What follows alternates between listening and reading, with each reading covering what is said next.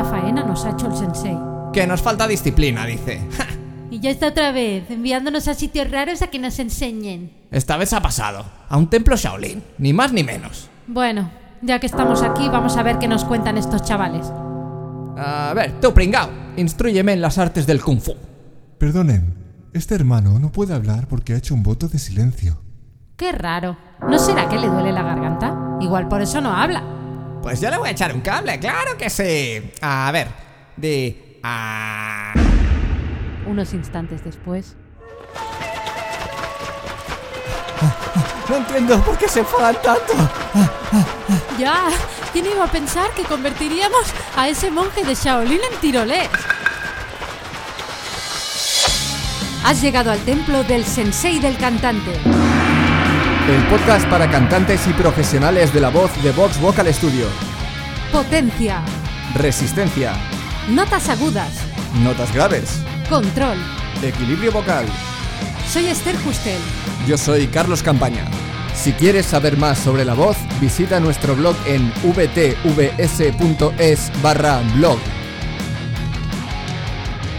No cantes con la garganta, canta desde el diafragma.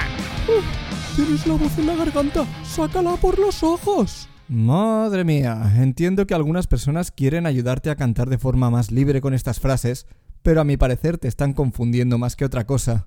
Lo que sí creo que sabemos todos es qué significa cantar con la garganta exactamente. Ya no. ¿Eh? Ah, vale. En ese caso vamos a explicar eso también en este episodio. Vamos a ver qué significa, cómo se suele sentir, por qué no es bueno y qué podemos hacer para aliviar esa tensión. Como siempre, empezamos por la definición. Cuando se dice que alguien canta con la garganta o canta de garganta, suele querer decir que el sonido de su voz está ahogado, apagado. Puede ser porque fuerces tu voz a que suene de una determinada manera cuando tu voz no es así. O que simplemente sea algo que ocurre involuntariamente a medida que subes de nota. Cuando alguien dice de sí mismo que nota que está cantando con la garganta, casi siempre se refiere a que siente mucha presión en la zona de su cuello, normalmente acompañado de posteriores molestias. Cuando te ocurre esto, lo que está pasando es que los músculos de tu cuello se están tensando, apretando tu laringe en un intento de ayudarte a usar tu voz.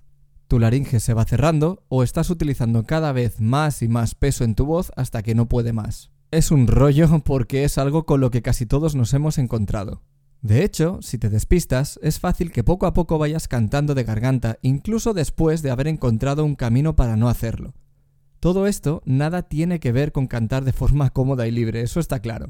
Lo que no está tan claro es por qué pasa esto y cómo puedes dejar de hacerlo. Así que... mm, ¿Por qué pasa? ¿Por qué canto de garganta? A estas alturas ya sabrás que suelo tener más de una respuesta a la misma pregunta, y es que razones puede haber muchas. Razón número uno. Tu voz no conoce otro camino. Esta es la razón más extendida entre los cantadores de garganta. Simplemente no sabes hacerlo de otra forma y tienes que aprender. Es la razón más extendida porque tiene toda la lógica del mundo. Si nunca has aprendido a hacer algo o nadie te ha enseñado, ¿por qué deberías saber? Sí, vale, hay gente que no ha tenido nunca este problema, pero uno, ha sido cuestión de suerte, azar o como quieras llamarlo, y dos, ni puedes culparles por ello, ni culparles te va a ayudar a dejar de cantar de garganta. Otra razón, razón número dos, quieres que tu voz suene diferente a como suena de forma natural. Manipular el sonido natural de tu voz no es buena idea. Ya lo hemos comentado varias veces en el blog y en este mismo podcast, así que te lo comento solo de pasada. Si tratas de cambiar el sonido natural de tu voz, por ejemplo, para que suene más profunda, si no sabes muy bien lo que haces, es muy probable que consigas ese sonido que quieres utilizando tensiones malas para tu voz. Y aunque sepas muy bien lo que haces, hay cosas que tu voz simplemente no va a poder hacer. Razón número 3. La raíz de tu lengua está causando estragos en tu voz. La raíz de la lengua es un imán para las tensiones. Por si no lo sabes, la lengua es mucho más grande de lo que parece a simple vista y llega hasta nuestra garganta. Cualquier tensión en esa zona se transmite directamente a su alrededor, afectando también a la voz.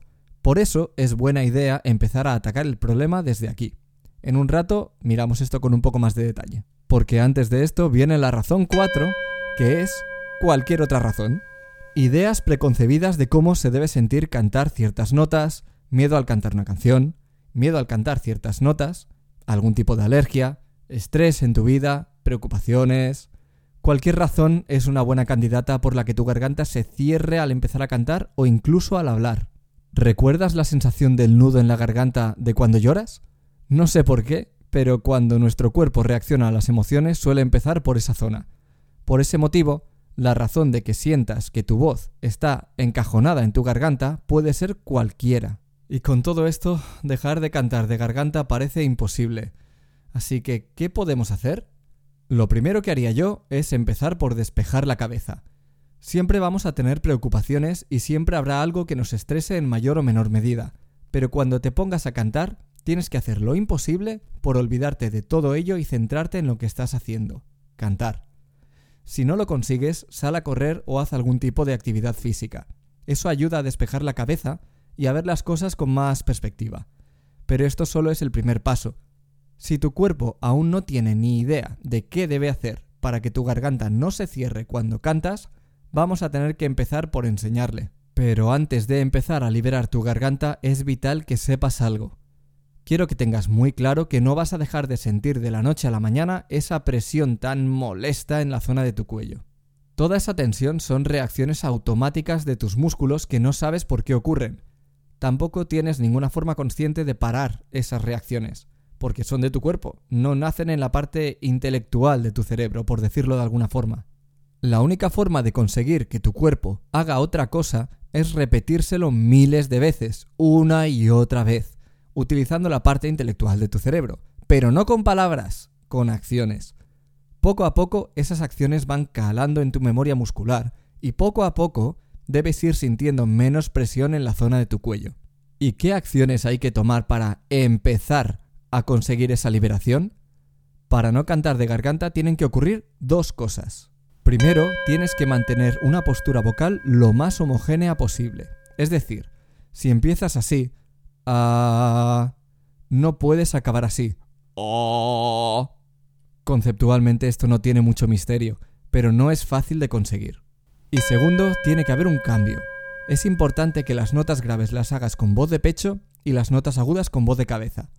Si no sientes ese cambio, o bien no estás cantando de garganta y no sientes esa presión de la que estamos hablando, o bien estás utilizando demasiado peso en tu voz en la parte aguda. Tener demasiado peso en la voz significa que, aunque no estás utilizando voz de pecho pura en las notas agudas, sí estás activando demasiado los músculos que producen tu voz de pecho. Eso hace que la tensión en la zona de tus cuerdas vocales sea mayor de lo que debería, y es entonces cuando empezamos de nuevo a cantar de garganta. También es importante que te diga que tampoco hay que forzar este cambio. Los músculos de tu voz cambiarán si se lo permites. Lo difícil a veces es eso, permitírselo. Una buena forma de permitirlo es precisamente lo que te comentaba antes, mantener una postura vocal lo más homogénea posible. Si la mantienes, es más difícil que manipules tus músculos vocales, con lo que ese cambio saldrá de forma más natural. Vamos a hacer un ejercicio muy sencillo. Durante el ejercicio, ten en mente todo el rato los dos puntos que te he comentado antes. 1. Mantener una postura vocal homogénea y 2. Permitir el cambio. Si cualquiera de estos dos puntos falla, el ejercicio no funcionará. Recuerda también que no vas a liberarte de toda la tensión que pueda existir en tu garganta, pero como mínimo deberías sentir un poco de alivio si lo haces bien. Por último, si respetas los dos puntos pero sigues sintiendo presión en la zona de tu cuello, querrá decir que el problema está en otro sitio. Empecemos. Di a. Bien, ahora dilo sacando la lengua. A. ¿Vale? Y ahora dilo con un sonido un poco feo. Ah. Vigila que tu lengua no se vaya para adentro y que el sonido se mantiene más o menos igual durante todo el ejercicio. Vamos para allá. Se trata de empezar en una nota cómoda y subir hasta una nota relativamente aguda sin forzar nada, dejando que ocurra lo que sea, algo así. Ah. Es muy importante que no te ocurra nada parecido a Ah, ni ah. Intenta mantener siempre la misma postura vocal. Una vez le pilles el truco, haz este ejercicio con diferentes escalas, pero no hay necesidad de llegar a notas muy graves o muy agudas. Primero hay que centrarse en liberar. Puedes ir a un artículo que escribí sobre este tema en nuestro blog para ver algunas variantes de este ejercicio. Y ahora a por la liberación de esas gargantas. Y hasta aquí el episodio de hoy. Gracias por escucharnos. Si te ha gustado y quieres más, hazte fan del sensei. Únete a nuestra comunidad de cantantes para aprenderlo todo sobre la voz. Visita vtvs.es barra sensei-fan